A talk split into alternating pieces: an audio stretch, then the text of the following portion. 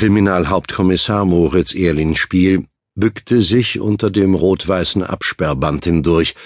Die junge Polizeibeamtin blieb dicht neben ihm. Da vorne, sagte sie und deutete auf eine Gruppe Männer, die in weißen Overalls zwischen den Bäumen hin und her gingen. Die Tote heißt Elisabeth Kühn. Erlinspiel schwieg. Die einsetzende Dämmerung tauchte den Ort in ein kühles Zwielicht. Er versuchte die Atmosphäre zu verinnerlichen.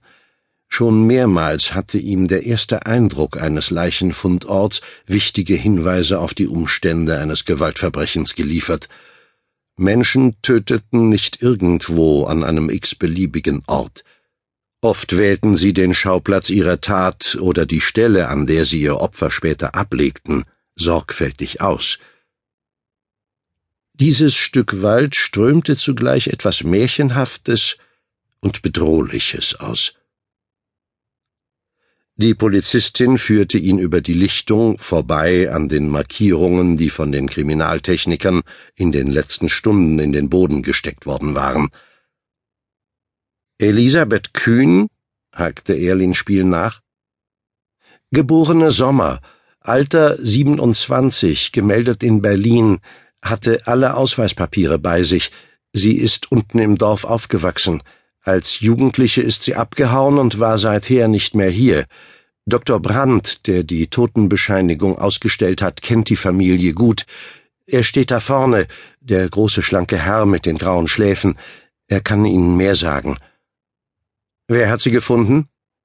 Eine Wanderin. Sie wartet im Dorf. Ein Mann im weißen Overall trat auf sie zu. Hallo, Moritz, sagte er und streifte die Latexhandschuhe ab.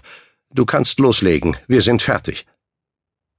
Die Männer gaben sich die Hand. Irgendetwas Brauchbares? Lukas Felber, der Leiter der Spurensicherung, schüttelte den Kopf. Wir haben alles durchkämmt. Keine Gegenstände, keine Waffe, nichts. Nicht einmal die üblichen Bonbonpapiere oder Zigarettenkippen nur ein paar niedergetretene Stellen im Gras und ein schlechtes Sohlenprofil. Fasern?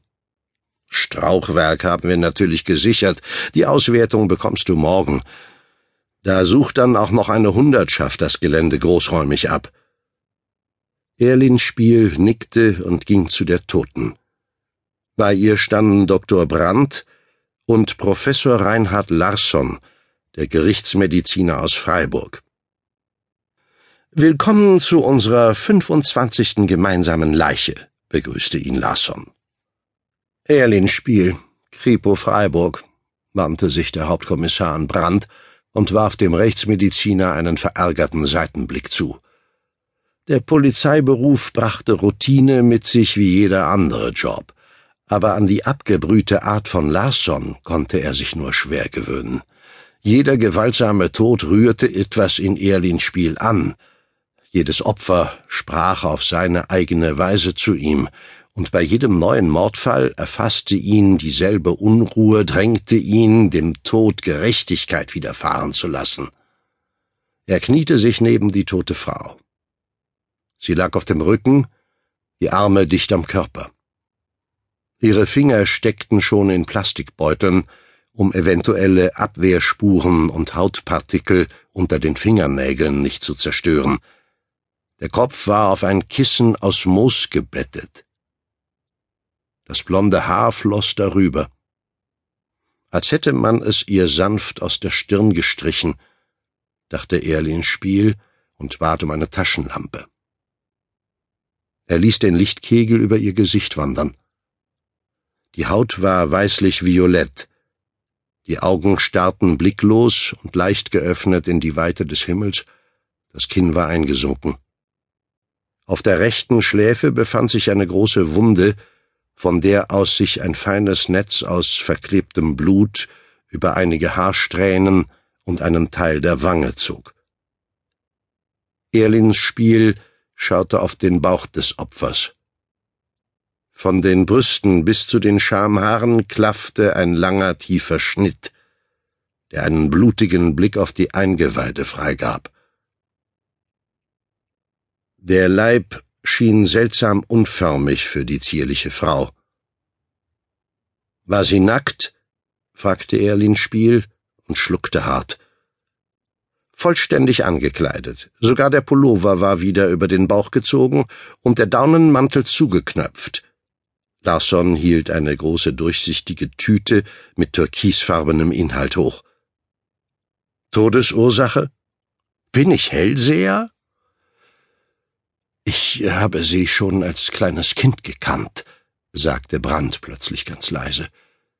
Ich war sogar bei ihrer Geburt dabei. Wenn sie krank war, habe ich ihr Hustensaft verschrieben und Wadenwickel gemacht. Er strich sich über das graue Haar.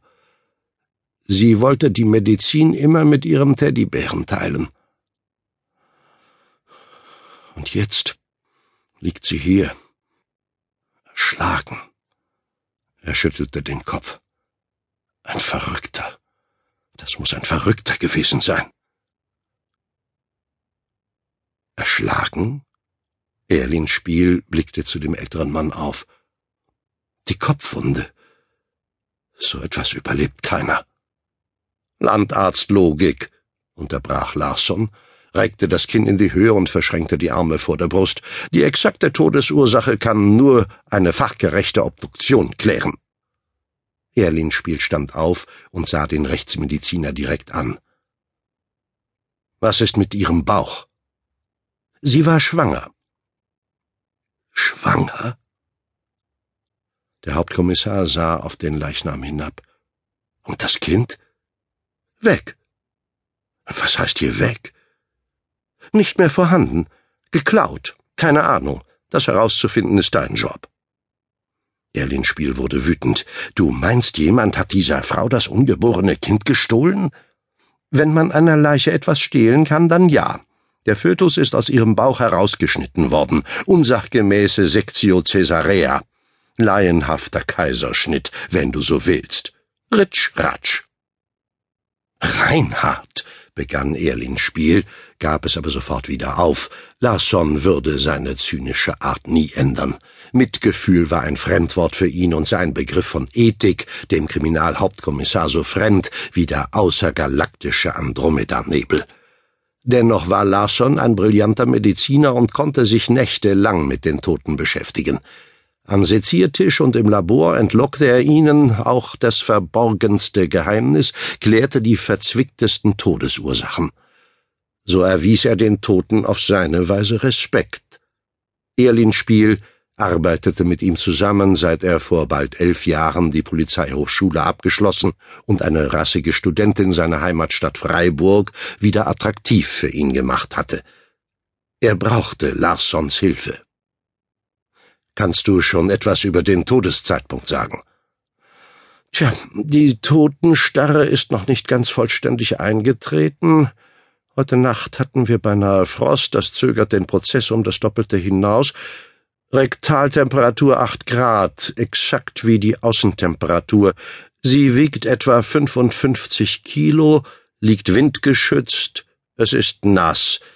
Er legte einen Zeigefinger an den Mundwinkel und lächelte. Wie du weißt, sehen wir daran, wie schnell die Leiche auskühlt und können daran zurückrechnen, wann der Tod eingetreten ist. Hens-Genomogramm. Ja, ja, ich weiß. Erlins Spiel trat ungeduldig von einem Bein auf das andere. Am frühen Nachmittag haben wir die Totenstarre an einem Arm künstlich gebrochen, zur Sicherheit. Und was, meinst du, ist passiert? Bitte, Reinhard, komm zur Sache. Nachson hob einen Arm der Toten an. Siehst du? Stocksteif. Er ließ ihn wieder fallen. Erlin Spiel zuckte innerlich zusammen. Er durfte jetzt nicht daran denken. Rasch zwang er seine Gedanken in die Gegenwart zurück. Die Totenstarre ist wieder eingetreten, erläuterte Lasson. Das funktioniert nur in einem bestimmten Zeitraum nach dem Tod, etwa 14 bis 18 Stunden danach, je nach Umgebungsbedingungen. Der Grund dafür ist der Muskelmetabolismus, der wann? Gestern zwischen 18 und 22 Uhr. Er stülpte mit geübtem Griff einen Plastikbeutel über den Kopf der Toten, und dann wurde das Kind aus dem Bauch geschnitten. Also nach ihrem Tod. Vermutlich nicht gleich danach. Siehst du die Wundränder hier an der Bauchdecke? Sie sind nicht sonderlich blutig. Der mütterliche Kreislauf war wohl schon zum Erliegen gekommen.